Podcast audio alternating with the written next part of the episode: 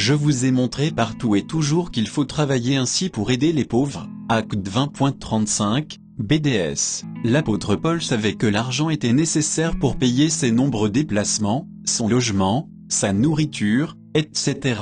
Cependant, il n'avait pas l'amour de l'argent. Quand il exerçait son ministère dans une église locale, il ne se contentait pas des dons collectés pour lui, mais il gagna lui-même son argent en fabriquant des tentes. Cela afin de ne pas être un poids financier pour les chrétiens mais aussi pour avoir d'autres sources de revenus dans le but d'aider les nécessiteux. Confère acte 18 Paul oscillait entre la disette et l'abondance, mais il avait compris l'importance de prendre soin des pauvres, confère Philippiens 4.12. Similairement à Jésus qui aime et porte un regard particulier sur ceux qui n'ont rien et sont seuls au monde, les indigents, les orphelins, les veuves, Paul a travaillé dur et a donné beaucoup de lui pour être au bénéfice de son prochain. C'est un exemple pour les chrétiens qui devraient davantage s'investir pour la cause du malheureux, au moins donner de leur superflu pour que le fossé entre le pauvre et le riche ne soit pas autant creusé en tant qu'Église. Nous représentons le corps du Christ sur terre. Nous sommes, chacun selon les talents et les capacités qu'il nous a donnés,